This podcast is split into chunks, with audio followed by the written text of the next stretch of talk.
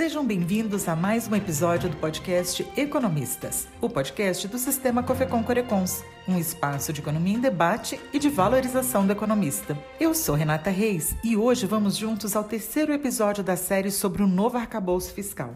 Quem entre nós não teme o tal dragão da inflação? Pois é, no Brasil, a taxa básica de juros é usada para combater a inflação e atualmente ela se encontra em 13,75%, um nível considerado muito alto por todos os debatedores que participaram do seminário organizado pelo COFECOM para discutir o novo arcabouço fiscal. A inflação de 12 meses entre abril de 2022 e março de 2023 foi de 4,65%. 65%, o que significa que a taxa de juros real é de quase 9% ao ano. Mas vamos lá. Será que para haver redução dos juros é necessário que um governo gaste menos do que arrecada?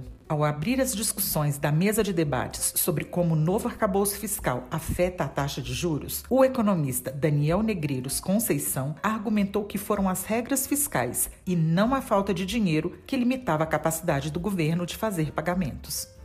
O governo nunca enfrentou restrição financeira para fazer pagamentos. Esse fato não mudou com a pandemia, tá? Esse fato apenas se tornou muito mais evidente. É o que impedia o governo de gastar mais para acabar com o desemprego e produzir bens e serviços públicos até o limite material da nossa economia. Nunca foi falta de dinheiro. Eram justamente as regras fiscais. Na época, teto fiscal, que hoje a gente está tentando superar. Somente as regras impediam esses gastos. Então é, é um pouco frustrante nesse sentido e é o que a gente vai tentar entender entender aqui que, mesmo depois da pandemia, a gente ainda siga elaborando regras fiscais que buscam combater o risco né, verdadeiramente inexistente de esgotamento da capacidade do governo de fazer pagamento. Já a professora Júlia Braga, da Universidade Federal Fluminense, ressalta que a dívida pública no Brasil é interna, tem pouca relação com prêmio de risco e não é um indicador de solvência do Estado. Ela aponta que nem a literatura teórica mais convencional fala de um indicador de limite limite para a dívida pública. Júlia também abordou a taxa de juros como um canal de expectativas, mas pontuou que elas apresentam muitos erros num cenário de crises intensas e sucessivas, como, por exemplo, a crise causada pela pandemia de Covid-19 e, mais recentemente, a guerra na Ucrânia. Como as expectativas de inflação muitas vezes possuem erros, a economista defende o índice de preços no atacado como indicador mais confiável. Vamos conferir?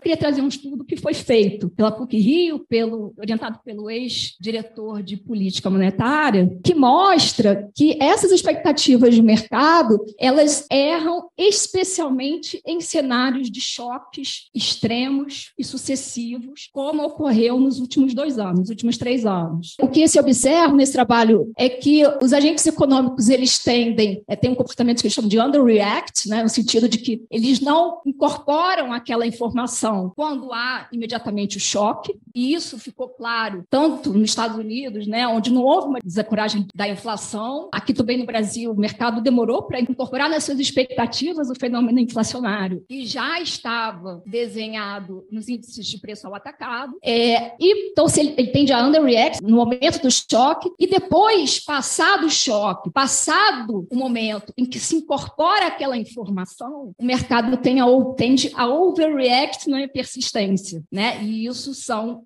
vamos dizer, erros de previsão. Então, é um desafio a mais para o policymaker, né? Para aquele que está decidindo a taxa básica de juros. Porque se antes todo o arcabouço falava que se devia observar né, e se guiar pelas expectativas, mas se essas expectativas erram, então essa discussão de adaptação do arcabouço de metas da meta inflacionária tem tempo que já está sendo discutida. Também participou do debate o economista e conselheiro conselheiro federal Fernando de Aquino Fonseca Neto, que contextualizou o novo arcabouço fiscal como sendo o principal instrumento do governo para elevar os investimentos públicos e também para acelerar a redução da taxa de juros de forma conciliada com o Banco Central. O aumento do investimento público, bem como a redução da taxa de juros, servem como incentivo para o investimento privado. Aquino abordou também os conceitos de dívida com trajetória benigna e dívida com trajetória maligna. Esta última seria uma dívida explosiva, o que provocaria fuga de capitais, pressionando o câmbio. Neste sentido, o Brasil está numa posição favorável, porque nos últimos 21 anos, apenas três vezes não foi possível financiar totalmente as transações correntes com investimentos e empréstimos de longo prazo. O economista também pontuou que até 2008 os bancos centrais atuavam nas taxas de curtíssimo prazo para influenciar a curva de juros, mas que isso mudou mais recentemente.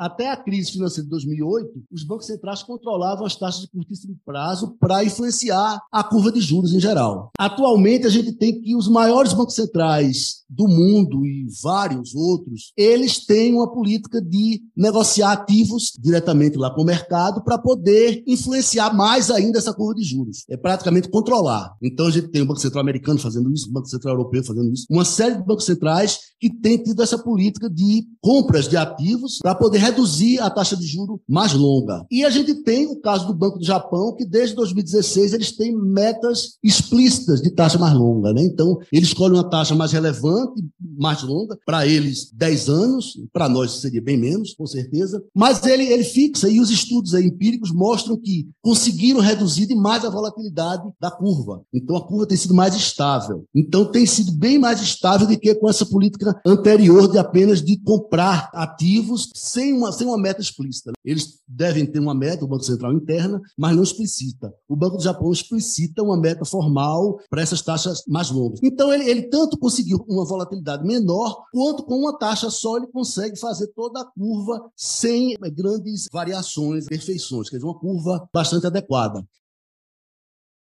O secretário de Política Econômica do Ministério da Fazenda, Guilherme Melo, comentou que o teto de gastos havia perdido a credibilidade e que, pela primeira vez na história, um governo eleito precisou aprovar uma emenda constitucional antes mesmo de ser empossado. Sem essa emenda, o governo corria o risco de ter um apagão da máquina pública em setembro ou outubro de 2023. Os passos seguintes foram revisar uma série de incentivos fiscais que, na visão do economista, eram verdadeiros sorvedouros de recursos públicos. E trabalhar no que o governo pode oferecer ao Brasil de forma sustentável, e isso inclui a estabilidade da dívida pública independente do debate teórico, que eu gosto muito, já fiz muitas vezes enquanto professor, mas não me cabe aqui entrar no debate teórico, eu entendo que há um consenso, tanto das autoridades monetárias mundo afora, quanto dos detentores de capital, de que a estabilização da dívida pública em algum prazo médio é relevante, é um fator relevante. E isso tem que ser levado em consideração por quem faz a política econômica. Ao abordar o novo arcabouço fiscal, que será analisado pelo Congresso Nacional nos próximos meses, Melo defende que é um conjunto de regras regras de terceira geração, que fortalece as políticas públicas, garante estabilidade e possibilita a redução da taxa de juros. Criamos um piso para o investimento público que nunca teve no Brasil. Nós tiramos aquela obrigatoriedade de contingenciamento todo início de ano, que acabava com a possibilidade de planejamento do, do gasto público, porque obrigava o governo a contingenciar sempre em cima do investimento, você só ia liberar lá no final do ano, sem nenhum tipo de planejamento. Descriminalizamos a política fiscal, substituímos